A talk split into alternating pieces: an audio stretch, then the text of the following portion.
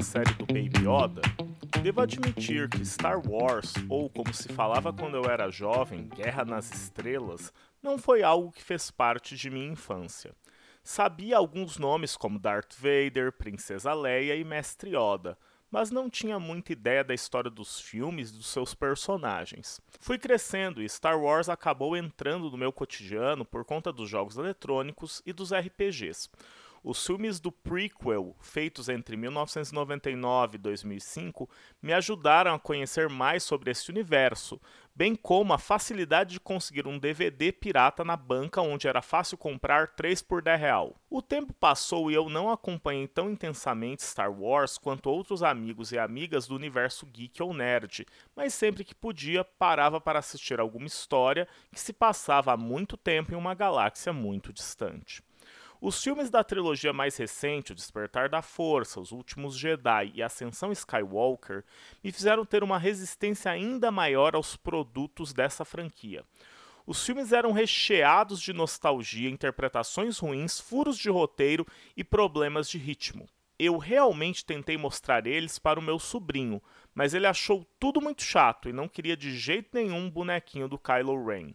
Por conta disso, acabei não ligando muito para Mandaloriano, ou como ficou mais conhecida, a série do Baby Yoda. Parecia que aquele produto não era feito para mim, alguém que conhecia Star Wars, mas que não era uma pessoa que cresceu em meio a Han Solo, Luke Skywalker e Obi-Wan Kenobi. Entretanto, em janeiro de 2021, eu dei uma chance à série. E que produção incrível!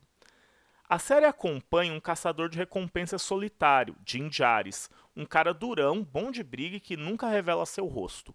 Poucos sabem seu nome, por isso ele é chamado de Mandaloriano ou Mando, caso você seja amigo dele. As atuações estão acima da média daquilo que se viu nos filmes da franquia. Pedro Pascal dá um show de interpretação por trás da sua máscara de metal. A trama dos episódios é rápida e não se arrasta de forma desnecessária, criando um cenário rico e intrigante, cheio de personagens que às vezes falam pouco, mas comunicam muito. O cenário e as escolhas de câmera também são sensacionais, me lembrando clássicos do cinema de faroeste e as obras do mestre Akira Kurosawa. Mandaloriano é uma série boa? Claro que sim, mas o que me inquietou para além disso é Será que ela é uma série para todo mundo? Veja bem, Star Wars é daquelas obras que tem uma legião de fãs, décadas de história e um universo cheio de personagens, eventos e lugares que são muito conhecidos por esses fãs. Muitas vezes isso acaba intimidando uma nova audiência e dificultando o contato do público com as produções. Estou falando isso olhando para o meu papel de parede da frota estelar de Star Trek. Será que Mandaloriano foi capaz de romper essa barreira que envolve Star Wars? Eu não sei dizer, mas acho que conheço algumas pessoas que podem responder essa pergunta. Então eu te convido a embarcar na nossa nave e ir até a orla exterior da galáxia para entender um pouco melhor o sucesso da série do Baby Yoda.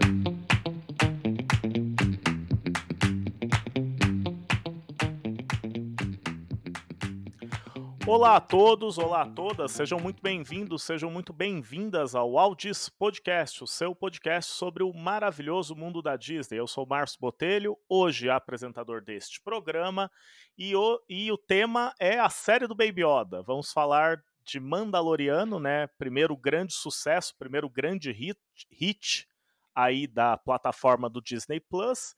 E como eu não entendo lá muito de Star Wars, eu tive que convidar um pessoal que manja muito aí do tema. Mas antes de chamar os convidados, vocês já devem estar ouvindo o riso aí ao fundo, é, vamos falar um pouco de como vocês entram em contato com o Aldis Podcast. Nós estamos nas redes sociais, Twitter e Instagram, arroba WaltDis podcast, tudo junto. Lá a gente coloca notícias, informações sobre os episódios, enquetes e muito mais. Além disso, você pode entrar em contato pelo e-mail do nosso programa, waldispodcast.gmail.com. Qualquer dúvida, crítica ou sugestão, manda pra gente lá, tá bom? E, como eu já anunciei, hoje temos uma dupla de convidados muito especiais, né? Convidados que quem está acompanhando aí a nossa sequência de episódios sobre Falcão e o Soldado Invernal já conhecem muito bem e outros episódios também aí que essas pessoas queridas já fazem parte aí da nossa bancada, já são muito bem-vindas aqui na nossa casa. Maria do Carmo e Jaime Daniel. Tudo bom com vocês, gente? Acho que não é bem assim. ai, ai, esses fãs de Guerras nas Estrelas e, e bichos e, e, tipo, bichos que parecem grandes tapetes de pele. Uhum. É. Saudações, ouvintes do Aldis Podcast. Aqui é MC. Tô aqui com o Jedi, o Cavaleiro Jedi Tang Lar Anja. Manda aí. Discípulo do grande mestre Kisukuva. Ah, meu Deus. É, tem, tem, qualquer gente faz o um episódio só sobre os nomes, né? Porque nome em Star Wars, eu acho que tem alguém brasileiro na produção da, Com certeza. Com certeza. a gente estava né? contando, a gente tava contando isso para minha mãe hoje cedo. É, as grandes, os, os, nomes estranhos de Star Wars com sonoridade em português. O brasileiro sacana Mas, que nomeia com personagem. Também, Jaime Daniel participando aqui, a Red Spoken. A Have Spoken. Bom, gente, então eu convidei vocês aqui pra gente falar da série do Baby Yoda, né? A série aí do, do bonequinho verde que conquistou a internet em 2019, 2020, né? É, e que alguns dizem que salvou Star Wars, né? Vocês acham que Mandaloriano é tudo isso? Salvou a franquia? Considerando que a última trilogia foi um um desastre mal administrado, assim, é, eu diria que sim, Mandaloriano recuperou a, né, a fé do, do público, tanto dos fãs quanto do, de um novo público na, na marca e na franquia. Se bem que, para quem acompanha o, o Filoniverso, que é todas as produções com a marca Star Wars, né, que foram roteirizadas, dirigidas ou criadas ou desenvolvidas por Dave Filoni, para essa galera não foi surpresa Mandaloriano agradar tanto. O Dave Filoni é o nome responsável por obras como Clone Wars, né, e Rebels. E como eu estava vendo hoje, o primeiro episódio de Mandaloriano foi o primeiro live action que ele dirigiu. Hum, ele só tinha feito animações. Animação. Então. feito as animações. Uhum. É, eu não vou dizer que, que Mandaloriano salvou Star Wars, porque acho que um, um, uma franquia que gera os milhões que gera Star Wars tá longe de precisar ser salva, né? Fato. Mas, mas assim, que, que resgatou, vamos dizer assim, um, uma confiança maior no, no universo, sim, porque independente de quem gosta e quem não gosta da, da, da, última trilogia, e aí vai, vai divergir muito mesmo tal, é, Star Wars tinha caído um pouco em descrédito, né? É, por, por causa que a trilogia teve esse tanto altos e baixos, vamos dizer assim, foi tão discutível, né? Teve quem gostou, teve quem não gostou. E é aquela coisa engraçada, né? Porque quem gostou do, do episódio 7 não gostou do episódio 8. Quem gostou do episódio 8 não gostou do episódio 7. É, parece que nenhum, ninguém, ninguém gostou do episódio 9. Então, ficou uma briga de, de, de tal. E aí a gente vê com aquela brincadeira que a gente fala que o fã de Star Wars detesta Star Wars, né? Porque eles passam mais tempo discutindo e brigando por causa de Star Wars do que realmente curtindo a, a série, o filme. Então, Mandaloriano acho que traz um, um, interesse novo, que dá, ele resgata uma, uma ideia que, ei, dá para fazer histórias interessantes realmente no universo Star Wars, né? E, e de um jeito acho que até meio inesperado, porque é uma coisa meio, tipo, sabe, quando a, quando a Marvel anunciou Guardiões da Galáxia, vamos fazer um filme com uma árvore falante e um guaxinim, todo mundo fala, oi! Né? vamos fazer uma série sobre um Mandaloriano. Ah, sobre Boba Fett? Sobre... Não, não, sobre um Mandaloriano qualquer. Aí todo mundo, ok? Um Mandaloriano tá bom, qualquer. então, né? Tá bom, né? Vamos ver com que é esse negócio. E surpreendeu e muito. Então eu acho que a série tem um, tem um, tem um crédito muito grande e, e, e é o carro, é o, é o desbravador, né? O que vai abrir toda essa, essa nova série de histórias aí do universo Star Wars. eu acho que ela é uma série que merece ser assistida tanto por quem gosta como não gosta. Mas é exatamente isso que a gente vai discutir aí. É, então acho que esse você pegou bem o ponto, né, Jaime? Ou para vocês aí. É, eu fiquei muito interessado por Mandaloriano depois de ter passado todo o hype, um monte de gente assistiu. E aí, como as primeiras pessoas que vieram falar comigo eram fãs de Star Wars, eu pensei, ah, gente, na boa, tem uma galera que qualquer coisa com a marca Star Wars vai ver e vai bater palma. Sou Desconfio. Mas aí teve uma segunda leva de pessoas que não sabia nada de Star Wars e falou: é legal, é divertido, tá bom. Aí eu falei: opa, tem alguma coisa estranha. Porque Star Wars, pelo menos nos meios onde eu circulo, tem muito a ver com uma, uma base de fãs muito sólida e muito fanática mesmo pela, pelo produto. E quando eu vi gente que não é desse perfil falando bem de Mandaloriano, eu imaginei que tivesse alguma coisa ali. E aí a minha pergunta para vocês é: quem não é fã de Star Wars gostou de Mandaloriano por quais motivos? O que, que tem ali que atrai uma pessoa que não é fã de Star Wars? Vai parecer paradoxal o que eu vou dizer, mas eu acho que Mandaloriano tem essa capacidade de atrair um público que não não necessariamente conhece o universo de Star Wars, justamente porque Mandaloriano é Star Wars, ele é Star Wars raiz. Então, o que, o que eu quero dizer com isso? George Lucas, quando criou a primeira trilogia, que é a trilogia do meio, né, episódios 4 a 6, ele, ele foi pegar referências, ele queria criar um épico, e para você e um épico todo impregnado de uma mitologia própria e tal. E aí ele foi fazer aquela é, novela espacial e, e ele se baseou em dois elementos, dois é, tópicos cinematográficos que, é, que, que sempre deram certo. Porque mexem muito com as nossas emoções mais básicas, assim, que é o, é, o universo mítico dos cowboys do, do Velho Oeste, né, dos Estados Unidos, e o universo místico dos mítico, desculpa, dos samurais é, japoneses. É, e ele misturou esses elementos todos e jogou sabre de luz na mão da galera. sabre de luz e laser, gente. É o que, é o que pega, né? Então, é, é, é muito fácil a gente se apegar a esse tipo de história, com, com esses elementos míticos que, que entusiasmam a gente, que fazem a gente gostar do épico e, e, e curtir o épico.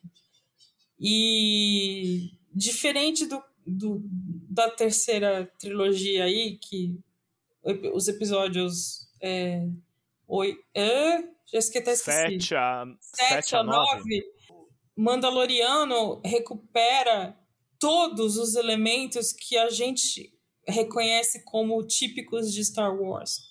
E, e que são elementos desses, desses épicos baseados nesses, nesses universos míticos aí. Então, da mesma maneira que os episódios 4 a 5 conquistaram a, aquela geração que estava com. que era adolescente na década ali de 77 a 83, entendeu? É, tem uma nova galera agora amando, é, que está amando o Mandaloriano pelos mesmos motivos que a gente curtia a, o, a trilogia inicial na década de 70 e 80. Então é um retorno a. É um Star Wars que retorna à fonte segura.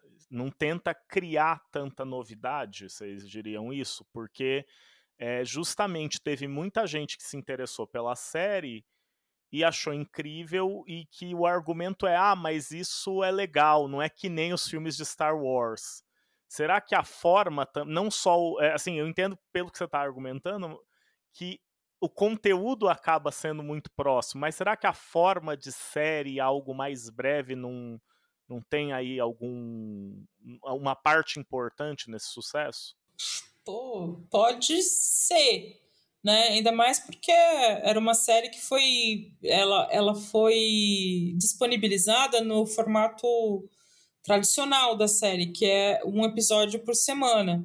E, e não e não com da maneira como muita gente a galera mais nova estava acostumada, que era quando entra a série, tá lá os 24 episódios, né? Da temporada disponível inteiro para você assistir maratonando e tal. Então, a presa, acho que teve uma, todo uma, um pessoal mais jovem aí que não, não, ou não lembrava mais como era isso, ou nunca tinha visto. Minha filha nunca tinha visto isso. minha filha não sabia o que, era acompanhar uma série com episódio semanal. Ela cresceu na era do, na, da Netflix. Então, é, é, para ela foi empolgante, assim, ficar na pilha, na ansiedade para chegar logo a sexta-feira para ver, o, ver o episódio. É, sim, acho que isso pode ter ajudado bastante. E a opção por episódios, a duração dos episódios era bem variável, mas era, bem, era geralmente menos que uma hora. Então, episódios mais curtos e uma temporada enxuta, né? São nove, dez? Dez, dez episódios. Dez. Que é. Eu, eu acho que foi uma das melhores fórmulas que esses streamings conseguiram. Sim, né? sim, Porque bem ninguém aguenta mais, ninguém, mere... ninguém merecia aquelas séries longas de 22 e 24 episódios que, sei lá, 90%, sei lá, os 50% deles eram bons e os outros 50% era injeção de linguiça, né? É, porque criava-se um monte de histórias que não tinha nada a ver com, com o foco principal e tal. Eu acho que o segredo Mandaloriano também é que, assim, o formato série favorece demais uma coisa que é você que é, a, série te propicia o clima o, o, ambiente ele dá ele, ele faz você sentir como que é o, o cenário né? Então uma tomada de 10, 15 segundos mostrando a, a cantina, mostrando a guilda do, dos caçadores de recompensa tal, às vezes te dá muito, muito mais informação que você normalmente acaba não tendo nos filmes, porque o filme você tem, sei lá, duas horas de duração, não tô nem falando daqueles monstros de três horas lá, né? Tal, não sei o quê. E, e você não entra realmente na história, você não sente. Então, aquela hora que tem aquela musiquinha, e que música, meu Deus do céu, hum. aquela música tema da Loriana é sensacional. Senhoras e senhores, Ludwig Sensacional. Então, a hora que você vê o Mandaloriano entrando, que ele abre a porta, encara todo mundo, todo mundo encara, pra, encara ele de volta, a música tocando, ele caminhando na direção tal do, do bar. Essas, essa, é, isso não aparece. Isso aparecia no primeiro filme, no, na, no episódio 4. A partir de, dali, o que aconteceu? A gente ficou com brigas de lightsabers ou de, ou de, ou de, de, de Naves, né? Né? Então, é. quer dizer, o flavor do filme, a ambientação, o cenário, toda essa coisa, essas informações de personagens se perde. Agora, você olha, olha, olha que coisa maluca que você tem um personagem, o um Mandaloriano, que durante 10 episódios você não vê a cara dele. E você se empolga com o cara, você se preocupa com o cara. Porque é, mostra a história. Então tem uma história rolando. Você está interessado naquela história. Tem personagens entrando, personagens saindo, e você tem tempo, porque eles são demonstrados, eh, eles interagem. O, o cenário é uma coisa muito mais viva do que meramente por onde eles estão passando, correndo, fugindo de Stormtroopers, como acontecia nos filmes. Então, essa, essa, essa, essa coisa que a série permite que o, que o espectador acompanhe e perceba e, e entenda melhor, é que ajuda muito o pessoal a se identificar com a série e tomar gosto. Eu e vou até... além, eu vou além aí. É, Mandaloriano fez uma coisa que o, Lu, que o Lucas tinha conseguido com a, com a trilogia inicial e que eu não tinha visto se repetir depois disso. A Mandaloriano fez a gente se importar com uma maldita nave. Sim. a gente.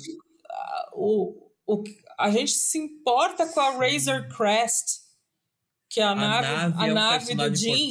Cara. É um personagem importante, tanto quanto a gente se importou com a, com a Millennium Falcon, entendeu? O, o, o, a gente pode dar spoiler nesse, neste episódio, não? Ah, já tem um ano, né? Pode já, falar. acho que dá, né? O episódio em que a Razor Crest é destruída, meu coração ficou confrangido? Porque eu, eu já eu, tava eu, amando aquela nave. Não, pera. Eles, eles, eles realmente destruíram a nave? Explodiram. Explodiram a Razor Crest. Ai, meu Deus. Ai, então, meu Deus. Então, é, é, isso também é, eu falo que é Star Wars raiz, assim. Star Wars, a primeira trilogia fez a gente se importar com a Millennium Falcon como se ela fosse a nossa nave. Entendeu? E, fizeram, eles conseguiram repetir isso agora, porque tipo, tirando a, a Millennium Falcon ou a própria Fire Spray, que é a nave, que é a Slave 2, que é a nave do Boba Fett. É é, fazia muito tempo que eu não me importava com uma nave. E, bom, o X-Wing o X-Wing do Luke também, mas... A Ghost de Rebels. A Ghost de Rebels, exatamente. Mas então, de novo, é, é a capacidade do Dave Filoni de fazer você se importar com personagens, mesmo que o personagem seja uma maldita nave. é, e aí até puxando dois pontos que vocês ambos colocaram, né? É, a cena do bar, como ela, até como o Jaime descreveu, e a própria relação com a nave, isso retomando algo que já foi dito, né? Como isso dialoga com o faroeste, né? Como o, fi o filme de Velho Oeste, porque é o cowboy entrando na, no, salão. é o cowboy com o seu cavalo, porque a nave é, é quem leva ele de um lado para o outro, né? Então você tem uma relação ali com, com esse personagem e toda e aqueles grandes planos abertos que vão acontecer em um monte de lugares desérticos, lugares sem civilização. A série quase não acontece em cidades, né? São pequenos assentamentos sem regra né? Onde... Orla da Galáxia, né? É no é Ring. A Orla... É a Orla da Galáxia. Então, é uma quebra muito legal, né, Márcio? Porque, assim, em Star Wars, ah, não, vamos destruir a Estrela da Morte. Ah, não, vamos destruir a nova Estrela da Morte. Ah, vamos destruir a nova, nova Super Improved Mega X Estrela da Morte, sei lá. É sempre umas coisas épicas e não sei o que. Agora é, é, é, é uma coisa mais íntima, é uma coisa mais mais, sabe, pessoal realmente. É um personagem olhando o olho do outro personagem, entendeu? Então te, te, é uma quebra de, de, de, de, de velocidade e de narrativa que eu acho que me atrai muito, muito mesmo, Valoriano. Sim, sim. A hora, por exemplo, que você vê. É, você acha que isso caberia, por exemplo, nos filmes, quando o, o Jim tá. É Jim, né? Não, Jim Jares. Jim Jares, né? Uhum. O Jim tá pilotando a nave e o Grogu quer pegar a, a, a, bolinha. a bolinha do negócio. Quer dizer, é uma coisa boba, mas olha como é contado com sensibilidade ali.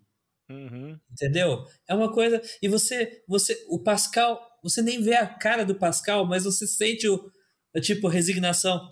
Ok, eu vou atender, atender o garoto e pega o negócio e dá na mão dele, não sei o quê. Então, é, essa sensibilidade, essa, esses detalhes fazem com que realmente você se interesse, você, você queira acompanhar e, e, nas, e fica falando assim, putz, semana que vem o que, que vai acontecer? Vai, ele vai resgatar o Grogu? Ele vai conseguir não sei o quê? Então, é, nossa, eu acho que empolga muito. A série, a, a série conseguiu trazer uma, um valor diferente para Star Wars, principalmente por esquecer os malditos Jedi, pelo amor de Deus. Isso, isso. É, o que eles fizeram nessa série foi fazer a gente se interessar por uma outra ordem semi-misteriosa, é, com aspectos meio religiosos, meio místicos e tal, que não fossem os Jedi. E isso é, botou. É tudo bem que a gente né? Quem conhecia o antigo universo expandido, que hoje chamam de Legends, tinha, tem informação pra caramba sobre os Mandalorianos lá, mas o grande público que só ia ver os filmes ou, ou as animações, então não fazia até ideia de tanta coisa. Se bem que as animações também abordam, mas. Então, da mesma maneira que a gente se apaixonou pela Ordem Jedi a partir dos últimos, né, que os resquícios da Ordem que a gente conheceu, a gente tem muita gente agora se apaixonando pelos Mandalorianos da mesma maneira, entendeu? This is the way. E, é, e eles botaram, é, e os Mandalorianos já começam bem mais complexos do que a, do que a Ordem Jedi começou pra gente, né? Porque a, o Din é, é, representante de uma facção dentro dos Mandalorianos, que é o, em português, é o Olho da Morte, né? O olho da que é, morte. que é Death Watch. E, e a gente descobre, quer dizer, o público no, res, mais recente vai descobrir, assistindo a série, que eles não são a única visão dentro dos Mandalorianos. Existe, né? Enquanto que os, os mais velhos falam, mas como assim não pode tirar o capacete? É, a gente fala, mas como assim não pode tirar o Que papo capacete? é esse? A Bocatã andava sem capacete o tempo todo. Todo mundo dá sem capacete. Boa, gente. Todo mundo anda sem capacete, meu irmão. Todo mundo andava sem capacete. É e, eu- é, e acho que isso também né, é importante, né? Antes de passar para mais as, como a série se relaciona, eu queria só pegar um ponto que vocês colocaram, né? A questão do, da relação do Mandaloriano com o Grogu, né? Com Baby Yoda, e também a relação dele com a nave, né? A relação de vários personagens vão sendo construídas. E como a série, tendo 10 episódios com menos de uma hora cada um, não se preocupa em ter que contar uma única mega história onde tudo está conectado. São detalhezinhos que vão construindo a personalidade em, é, em momentos episódicos, né? Os episódios muitas vezes eles têm uma unidade interna muito sólida e que vão tendo conexões sutis que até que vocês contaram a experiência da Raya, né, vendo séries de TV, a série Netflix, a série nesse modelo maratonar, tudo tem que estar conectado a tudo. Não tem aquele modelo de séries dos anos 90, 80, que é a série mais simples, né? Que você tem episódios. E que dá para você assistir um episódio e depois perder três e voltar a ver. Qualquer um pode assistir. Principalmente se você gostar de western. É, então, ou ainda mais, né? Por exemplo, quem curte quadrinhos e, e lê o Lobo Solitário, o Itogami, olha ali e fala, cara, é, é o, Ito, o Itogami é um quadrinho japonês, né? Não, chama. É, É japonês. Ogami Ito é o nome do personagem. Sim. O nome do quadrinho é. ca- Bom, Lobo se chama Lobo Solitário e Filhote em É, em japonês. japonês. É. Que é a história de um, de um samurai que caiu em desgraça, né? Se tornou Ronin. Ronin. E ele tem um filho, só que assim, ele segue o que, o que a série chama de o caminho do assassino. Então ele se transforma num assassino. Ele, ele vem do serviço dele. Só que ele tem um filho, e o filho anda no carrinho de bebê. Ele tem- Daigoro. Daigoro. É. Então é o assassino com filhote. É o lobo solitário com filhote. E é- é- você olha o, o- a história e, e é muito parecido. É muito parecido. É, até a escolha A pelo carrinho de estética, bebê. né, é. tal, do, do Aham. Grogu dando que parece ser um carrinho de bebê, né, tal. Aí isso agrada também esse person- E acho que inclusive Ah, tem o uh, lance- eles falam o- que o- foi o Grogu- sim, foi, óbvio. Não É. tem como esconder que a inspiração vem daí. É, tem o tem lance, um epi- o, o lance do, do, do Grogu com a bolinha é, tem a ver com, com uma história do Lobo Solitário também. Que é a história que eles Ah. contam é, no, no- na noite crucial em que o, o Ito Ogami é, tem que tomar a decisão que ele vai seguir o. que ele vai se tornar Ronin e vai seguir o caminho do assassino. Ele tem um dilema cruel, porque é o, ou ele mata o Daigoro ou ele leva o Daigoro com ele. O Daigoro é um bebê, o Daigoro tem dois ou três anos. E para fazer o teste, ele coloca uma bola, que era o brinquedo do- da criança, e a espada na frente do menino. Se o menino pegasse a bola, o, o Ito mataria o próprio filho e seguiria o caminho sozinho. Se o menino pegasse a espada, o Daigoro iria com ele. E o, Daigoro escolhe a espada. É, menino, é, brinquedos à parte, né? Então, tem um, tem um outro episódio, tem um episódio, acho que é da primeira temporada, não lembro se é o terceiro ou quarto episódio, que é o episódio que o Mandaloriano, né, o personagem do Pedro Pascal, ele acaba para se esconder, ele vai para um vilarejo e tem que ajudar o pessoal do vilarejo. Hum. Aquilo lá é os Sete Samurais do Kurosawa, Samurais, gente. é. É, Sim, é os cara. Sete Samurais Sim. inteiro ali. É genial. Eu comecei a olhar e falei, não, vocês não estão copiando Sete Samurais assim. Mas eu lembrei, pô, a Disney já fez isso em Vida de Inseto, então tá tudo bem, né? É, então, sim, tem um episódio totalmente baseado nos Sete Samurais do Kurosawa e a, o episódio em que a Ahsoka Tano o, aparece pela primeira vez na série é totalmente inspirado num outro filme do Kurosawa chamado Yojimbo. É, é muito forte a influência, né? Então é legal que pega o, o, o amante de cinema mesmo, não só o fã de Star Wars, a pessoa que curte é, esse cinema mais tradicional mesmo, e a maneira como é contado, eu acho que tudo isso coloca, tipo, chama a atenção e faz um primeiro ano que é sensacional. Devo admitir que eu achei o primeiro ano superior ao segundo. Eu achei ele mais divertido de assistir. Mas o segundo ano me pareceu que foi muito mais feito e muito mais interessante para quem já era fã de Star Wars. Vocês acham isso também? Que o segundo ano ele, ele já é, entra mais a fundo naquele universo estabelecido pelo George Lucas? Eu acho que entra mais fundo no, no, no universo estabelecido pelo Dave Filoni. ah, você já dita isso mesmo. O, a segunda temporada de Mandaloriano é o paraíso para quem acompanha, acompanhou Clone Wars e acompanhou Rebels. É, a quantidade, de, desde a fauna, é, se bem que desde a primeira temporada tinha muitos dos animais é, alienígenas lá que a gente vê nos, nos lugares. É, e as raças também. E as raças apareciam com frequência em Clone Wars e, e Rebels. Ou seja, é tudo do Filoniverso. Então, mas eram detalhes que, que, que deixavam o, o, o adepto, vamos dizer assim, o fã, contente porque ele reconhecia, mas para quem não não conhece, não fazia diferença. Não fazia diferença. simplesmente é fundo, né? É uma, é, é, o, a pessoa olha e fala, nossa, tem animais estranhos, tem é, seres humanoides estranhos, mas sim, é um universo de alienígenas, óbvio, vai ter tudo estranho. E também introduziu raças novas, também os Mifro, aquela, a, aquele povo, aquele povo Han e tal, aquilo tudo também foi, eles, a série também trouxe novidades. Mas enfim, eu, eu acho que na, na segunda temporada a primeira temporada até tinha essas coisas, por exemplo, se você não é fã de Star Wars, você deve ter curtido pra caramba o, o droid caçador de recompensas IG-11 lá. ID-11, né? É, acho que é 11, né? Ah, do, do, primeiro episódio, né? Que é, que é, que é dublado pelo Taika Waititi, inclusive. é,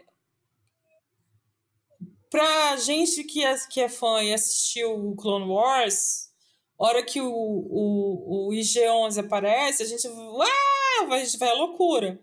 É, no final da primeira temporada, quando o Moff Gideon saca o sabre de luz negro, é quase um orgasmo. Meu Deus, ele tá com o sabre de luz negro. Entendeu? Porque pra gente que acompanhou o troço, aquilo diz muita coisa. É uma história. Uhum. Só o fato dele estar tá com o sabre de luz negro ali é uma história inteira.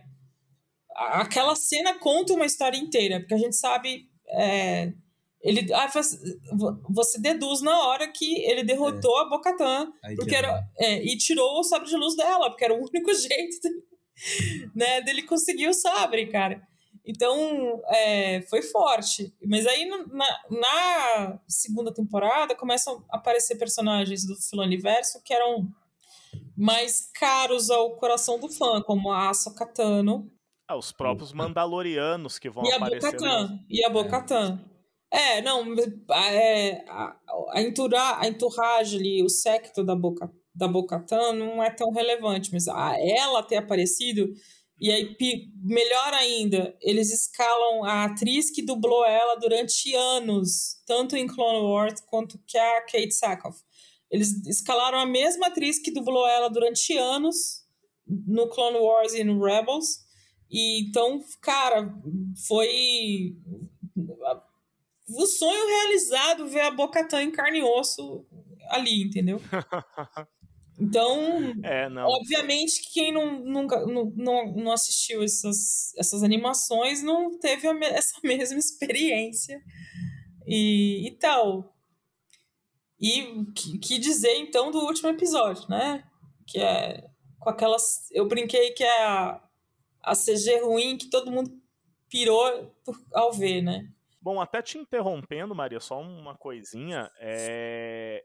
Vocês que são fãs, já conhecem há muito tempo, vocês já sabiam disso quando aparecia na tela, né? O personagem, o objeto, a raça, o lugar eu, como tinha visto uma outra coisa além dos filmes, a série me interessou a voltar para Clone Wars, para assistir completo o Star Wars, a Guerra dos Clones, a série animada.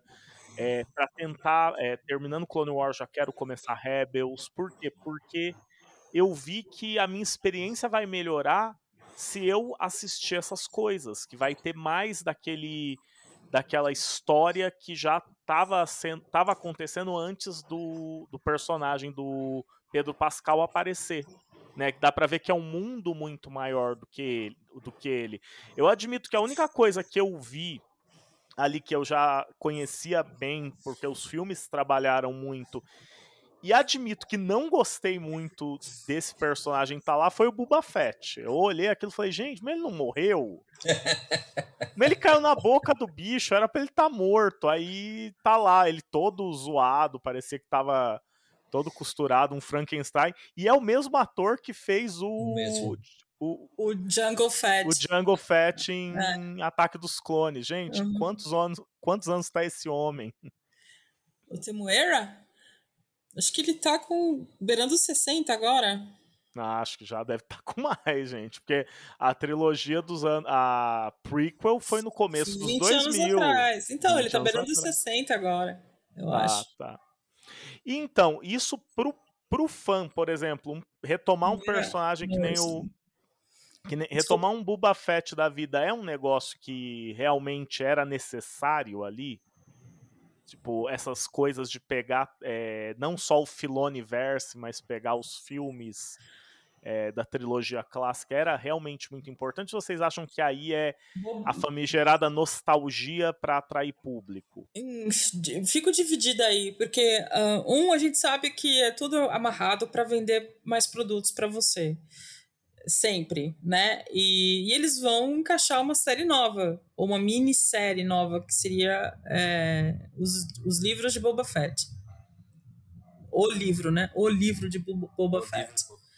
Só que assim, Boba Fett é, é um clássico do, do, no fandom, assim. É, o, toda vez que se fala em Mandaloriano, é, é, é a referência para onde todo fã é, voltava, né?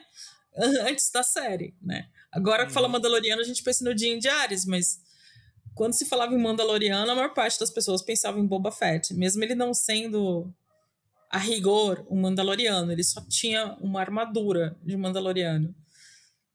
É... E, é, e é legal que foi uma das coisas, que era uma das dúvidas que sempre pairaram no, no ar aí, se ele era um Mandaloriano a rigor ou não, ou ele só, ou ele só tinha conseguido a armadura, e aí o, a série acaba resolvendo, essa, elucidando isso pra gente. Precisava trazer o Boba Fett de volta da, do, do, do estômago do Sarlacc? É, não, não precisava, mas foi muito louco. e, e, também assim. Foi muito louco ter trazido, entendeu? Tirando, tirando aquele episódio em que ele se revela, né, que, que o Jim, a, a, a, que os quatro têm que lutar contra os troopers, né, o, o é o Jim, uh, o Boba Fett, a Zen, é Zen, né, o nome da... Fennec. A Fennec, e quem mais que tá ali na hora? Tá todo tá, mundo, tá a cara tá, Dune, tá, cara tá, tá até o Mayfeld. Não, não, não, não. Qual episódio você tá falando? No episódio em que é, ele coloca o Grogo para mandar o um sinal pro mestre Jedi. É esse episódio que ele aparece. Não, então você tá só o Boba e, o, e a Fennec. E a Fennec, é o Buba e a Fennec é, só. O Buba e a Fennec. tirando esse episódio, os outros episódios, o Boba nem é, tipo, não faz diferença. Ele tá mais dirigindo a nave mas pilotando a nave do que outra coisa. Ele lança as, as minas, Jaime. Só isso. Não, Maria. Tipo assim, tem... mas se, se fosse outra pessoa dirigindo a nave, também poderia fazer isso. O que eu tô falando Era é. Um botão, o único né? momento que você. que o bobo aparece e faz uma diferença, tal, que não sei o que, é naquele episódio. Então, nem é tão relevante assim. Eu acho que ele passa, para mim, ele passa mais uma ideia que ele tá lá, tipo, passar o, o manto do, do, da ideia do. Porque em Star Wars sempre ficou a ideia Mandaloriano é o Boba Fett. É né? isso. É, mas agora não, agora você tem um novo. O Jin é o, o Mandaloriano que, que interessa no universo. Tal. Boa, Jaime, é uma passagem de manto. É uma é passagem, quer dizer, o Boba Fett agora nem é mais o caçador de recompensa. Pelo que a gente viu, agora ele vai virar é, é o chefe é, é, é, boss, né? É. Ele vai chefe de quadrilha. Chefe de quadrilha. Chefe da máfia. Ele vai virar um no lugar miliciano. de Jabba the Hutt. É. O que acho que também pode ser uma história bem interessante. Coitado do Bibi Fortuna, cara.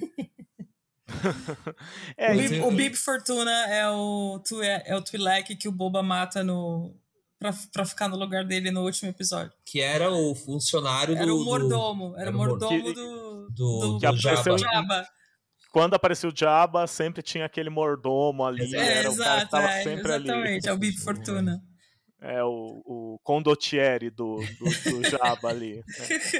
É. é. isso, isso é uma coisa interessante. Como eu fui ver Clone Wars, por exemplo, depois do, do Mandaloriano, aquela dinâmica da orla exterior depois da queda do Império é sensacional. Uhum. Porque o que a gente tinha de orla exterior era na época do fim da República, por causa do Clone Wars e dos filmes do prequel, e isso não foi muito trabalhado lá no, na trilogia clássica. Tinha um pouquinho ali, um pouco no filme 4, um pouco no filme 6. A série é incrível para mostrar aquele ambiente político mesmo. O que, que é uma república que está se reconstruindo, um império que, que supostamente deixou de existir e como que afeta a população. E isso é uma coisa que eu sentia muita falta em Star Wars não falar da porcaria da família Skywalker. Tipo, falar de outras histórias, de outras pessoas, né? E eu me parece que pro fã de Guerra nas Estrelas, isso é um negócio bacana, isso é algo que é, o Legends, né, o, o Star Wars, o, o, que, o que não é mais canônico, sempre falou muito, né? E agora isso volta a aparecer num produto oficial. Pois é, no, o, o fã de Star Wars sempre adorou essas histórias novas com personagens que não fazem parte da família real aí. Então, assim, o, o Kyle Katarn se tornou um personagem adorado e conhecido, porque ele era o personagem de um, de um videogame de Star Wars e ele é, uma, ele é a referência de um bom Jedi para muita gente ainda. O Star Killer de Force Unleashed é a mesma coisa o próprio Almirante Thrawn, o, uhum. que aparece, foi citado no Mandaloriano, né? O nome dele já foi largado lá, mas ele vai ter um papel importantíssimo em Rebels. Ele era, ele tinha aparecido num romance da Bantam, das Bantam Books, é, numa trilogia de romances que é a, a trilogia do Timothy Zahn, e que a galera queria porque queria que, que alguém filmasse aquilo como os episódios 7 a 9 então... E o, aparentemente o Dave Filoni também queria, porque trouxe, o, é. trouxe o Almirante Thrawn para Rebels, e inclusive eu, eu quase tive um troço quando vi. Nossa, foi. Porque eu, eu tava morrendo de medo, porque o, o, Tra, o Thrawn não é um personagem fácil de lidar. E eu tava morrendo de medo que Rebels estragasse o Thrawn. E o Dave Filoni não estragou. O Dave Filoni fez a coisa certa, não vou entrar em detalhes agora, mas assim. E, e eu tô ansiosa para ver o, se eles vão continuar com a, a, a linha narrativa da Asuka procurando o Thrawn na, na, na, nas próximas temporadas de Mandaloriano ou na série nova da Asuka, porque ver o Thrawn de volta também vai ser maravilhoso. Então, ah, isso... A, isso... tudo para dizer que fran essa franquia sempre é, cativou a gente com personagens novos que não tinham nada a ver com Jedi, às vezes, ou não tinham nada a ver com a família Skywalker. Para ilustrar isso que a Maria tá falando, eu vou, eu vou falar de um personagem que foi um dos meus favoritos na, no Mandaloriano, que foi o Quill. O Quill é o. Como é que é o nome Gnot. O Gnot, né? Quando você vê ele em Rebels ou, ou, ou em Clone Wars tal, não sei o que, era uma racinha ridícula. Era uma racinha cômica, entendeu? Eram uns serzinhos que você dá risada, que você ignora, que, tipo, faz parte do cenário praticamente ali. Aí você tem aquele personagem que aparece já no primeiro episódio, né? O primeiro, tá episódio, primeiro, é, episódio, tá primeiro episódio, né? E ele é quase que um mentor pro, pro, pro Jim, né? E tem aquela. E que interpretação, né? Do, do, é o Nick Note. Do Nick Note, né? Que, que coisa fantástica. Aí você tem aquele personagem, aquele tipo de raça que sempre foi uma gozação em Star Wars, sempre foi meio cômico uhum. e tal. E ele tem aquela postura calma, tranquila, passa a informação que precisa, faz a ação que precisa, coloca o personagem no lugar certo, mostra para ele o que ele tem que fazer e sai. Sabe? Ele veio e ele saiu. Aí lá pra frente ele vem e volta de novo. E a morte dele foi uma das coisas que eu mais lamentei em toda a série, sabe? A hora e, e que bela cena, que né, que ele, ele, ele vai, vai, vai, vai, vai, você fica até o final. Ele vai conseguir, vai conseguir, vai conseguir. Eu xinguei muito a Deborah Chow por causa disso. E o personagem calma. e assim, o personagem foi tão interessante que a série não. Obviamente, ali não tem tempo, mas um ou dois episódios depois só é que o, o, o é que o Jim vai enterrar ele. Que ele nem tem tempo. Mas ele ainda acha o cara tão importante que ele, ele a, que o filme mostra ele sendo enterrado tal, não sei o quê. Então, quer dizer, nos outros filmes de Star Wars, esse personagem seria, sei lá, um Jar Jar da vida. Entendeu? Referência seria a um, personagem muito não, feliz. Mas aí, né? É, o, o Filoni Favreau coloca um personagem tão. uma raça tão boba, tão tal, não sei o quê, e um personagem tão interessante, tão, tão instigante, daquele que você. Não, vai, ele vai, ele tem que escapar, ele tem que escapar, ele tem que escapar, escapar com vida. E você sente a morte dele. Então, isso, isso mostra uma preocupação de, de, de, todo mundo, de roteirista, tal, não sei o quê, inclusive do ator, de você se identificar com aquele personagem. E, e, e Mandaloriano faz isso, faz, você, você se interessa, se preocupa, você se entusiasma com os personagens, até mesmo com os vilões você, você se interessa, pelo menos você quer ver ele ser desintegrado. O Herzog, cada vez que a, o Herzog aparece lá, eu tenho vontade de falar: Meu Deus, alguém mata ele, eu não aguento ele falar desse jeito. É, é, realmente, tira você do sério. O Werner Herzog falando com aquele sotaque. Eu vou ter pesadelos com ele falando daquele jeito, alguém é. mata ele. O, Werner Her o Werner Herzog faz o cliente que contrata o Jim para é, trazer o, a criança de volta. Sim, sim. Isso é, muito nossa, é inesperado da sua parte. Eu realmente esperava um comportamento. Ah, para! Atira logo nele. É, e acho que. E, e, e aí, só pra gente finalizar a pergunta, porque eu acho que a resposta é sim, se você não gosta de Star Wars, veja Mandaloriano. Se você gosta de Star Wars, veja ainda mais, né? e pode fazer, se você não é um fã de Star Wars, conhecer mais esse universo, mas gente, Mandaloriano parece que vai fazer família, né, em Star Wars, porque o, o tanto de série live action que tem sido anunciada nesse universo, até começa a pensar, vale a pena fazer novas trilogias de filmes ou filmes como é, Han Solo, Rogue One? Ou o negócio agora é investir em série? Olha, eu acho que, na minha opinião de fã, ok? São duas coisas que você está colocando aí. Primeiro, filme, eu acho que eles vão tomar mais cuidado antes de realmente fazer um grande investimento num grande filme. Hum. Porque, assim, não foi só a, a, a última trilogia, como também Han Solo. Han Solo não foi um fracasso de bilheteria não foi. Mas também não foi um filme que, sabe, que você sai do cinema e fala: Uou, wow, foi legal, curti. Nem para um lado nem para o outro. Na verdade, as, pessoas, as poucas pessoas que eu falei sobre o filme, elas não lembram direito do enredo do filme. Ah, eu lembro de uma coisa muito clara no Han Solo. É. Foi o filme mais caro que eu já vi na vida. Que o Han Solo eu fui ver num domingo à noite, que eu tava meio deprimido. Eu falei, ah, vou no cinema, o que tiver passando eu vou chegar e vou, vou assistir. Né? Amanhã eu quero ir pro trabalho bem. É, aí eu fui ver Han Solo. Aí eu falei, vamos fazer o serviço completo. Comprei uma pipoca. Pipoca, né? né?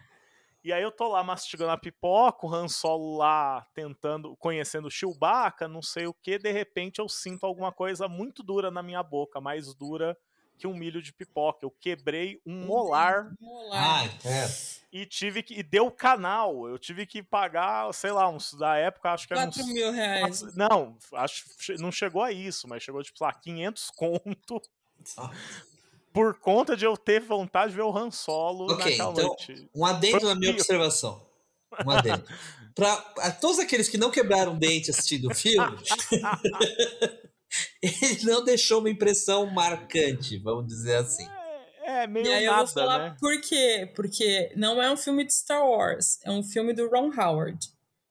Assim isso, como, assim tem como isso. a não era para entrar nesse Verdade. assunto, mas agora eu vou.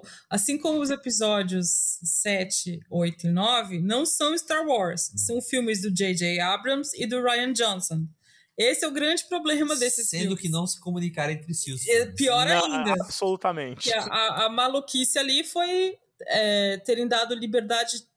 Eu não acho o filme do Ryan Johnson ruim, mas o problema é que deram pra ele liberdade pra ele fazer o que ele quisesse com uma história que não era dele. E aí Ah, que tudo que, o beleza. JJ, é, tudo que o JJ Abrams, bem ou mal, tivesse plantado no, no filme anterior foi destruído pelo Ryan Johnson. E aí, então, beleza, então, tipo, então agora deixa o Ryan Johnson continuar com a história. Não, aí eles voltam com o JJ. Só pra piorar. E o cara tá, e o cara tava nitidamente tão puto da vida com o Ryan Johnson que se esforçou ao máximo pra destruir e sapatear na cara do Ryan Johnson no último filme. É óbvio que essa trilogia não funciona. E aí, quando, Não você, tem como, não tem como dar e certo, quando entendeu? você paga um ingresso pra ver dois caras, dois diretores brigando entre si e uma história que desanda, aí realmente não vai ficar uma boa Não impressão. vai, né? né? E, e isso se refletiu em tudo. Foi a trilogia que menos vendeu bonequinho, entendeu? O ponto, de novo, é isso. Mandaloriano é é Star Wars, raiz, assim. E- Coisa que Han Solo não é. Mandaloriano é, é uma coisa que, assim, é- Mandaloriano mostra que boas histórias podem ser contadas nesse universo que não necessariamente girem ao redor de Jedis e lutas de Star... De, de, de de- não, de X-Wing. X-Wing. Existem histórias que podem ser contadas assim. Então, o Mandaloriano mostra exatamente isso. Primeiro, principalmente a primeira temporada, que é para quem não, quem não conhece, quem não curte, assistir uma primeira temporada, curtir, Uhum. entender e aí de repente falar assim, puxa, mas aí de repente se interessar e ir atrás das outras informações. Porque quando chegar a segunda temporada, vai ter umas informações que ele vai ter curiosidade e vai acabar assistindo os, os próximos filmes, torcendo que isso não faça ele se desanimar. Né? É, não, é, é. Eu acho que o efeito ali tá, tá plantando uma semente boa, né? E as séries que foram anunciadas é aquilo. Série da, da Soca, Tano, né? Vai. É filme, Maria? Não, eu lembrei. Desculpa te cortar, Márcia, é que eu lembrei de uma coisa que eu, que eu deveria ter falado, em vez do que falar o que eu falei. Manda. Que você fez a pergunta se você acha que valia a pena. Que é o melhor caminho pra Disney com a franquia Star Wars agora era investir em série ou filme. Uhum. O que eu queria dizer é que a questão para mim não é essa, a questão é investir nas pessoas certas para produzir Séries ou filmes? séries ou filmes, não importa. O importante é, é investir nas pessoas certas. A Ke- depois, a Kathleen Kennedy, a melhor decisão que ela tomou na vida foi deixar John Favreau e, Don- e Dave Filoni cuidarem disso. E agora, as, pró- as outras séries, elas, ela, ela, tá pe- ela tá jogando a responsabilidade na mão de gente que trabalhou com o Favreau e o Filoni no Mandaloriano. Então, a Deborah Chow, por exemplo.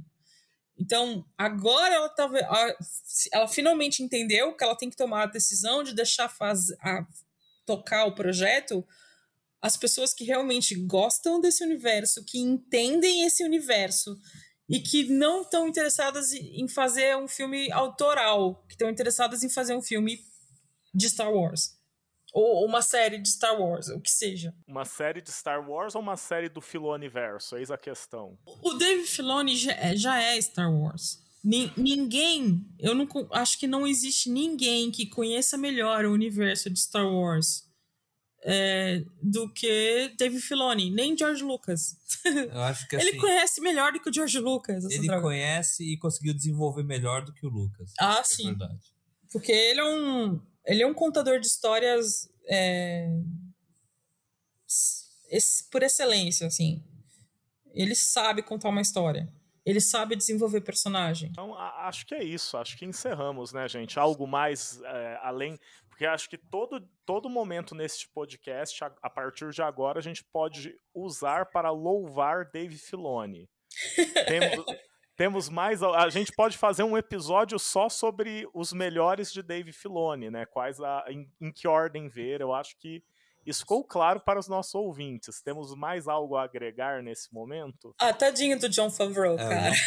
Favreau Ele tem méritos também.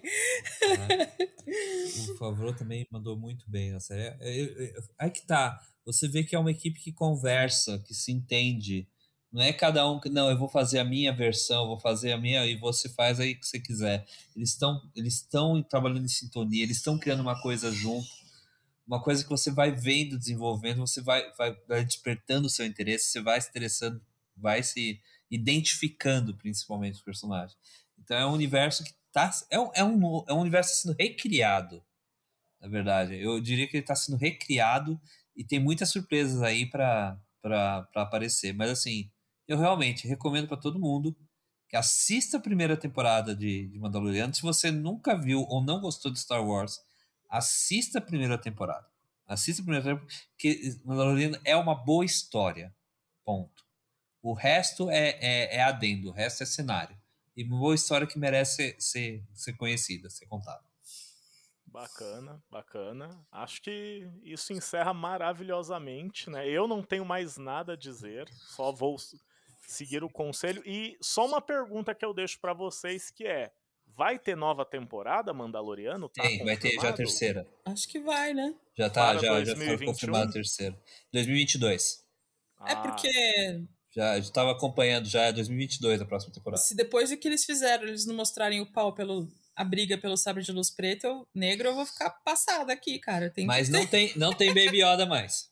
Grogu. É. Ah, não, Baby Yoda já era. Fechou já, o arco dele. É, por mais que eu gostasse do bichinho, tinha, tava na hora de dizer adeus mesmo. Agora é Jinjaris sem capacete disputando o sabre de luz com a, com a Boca Tan. Vai ser lindo isso. E, vai ser uma, uma reconstrução do personagem também, né?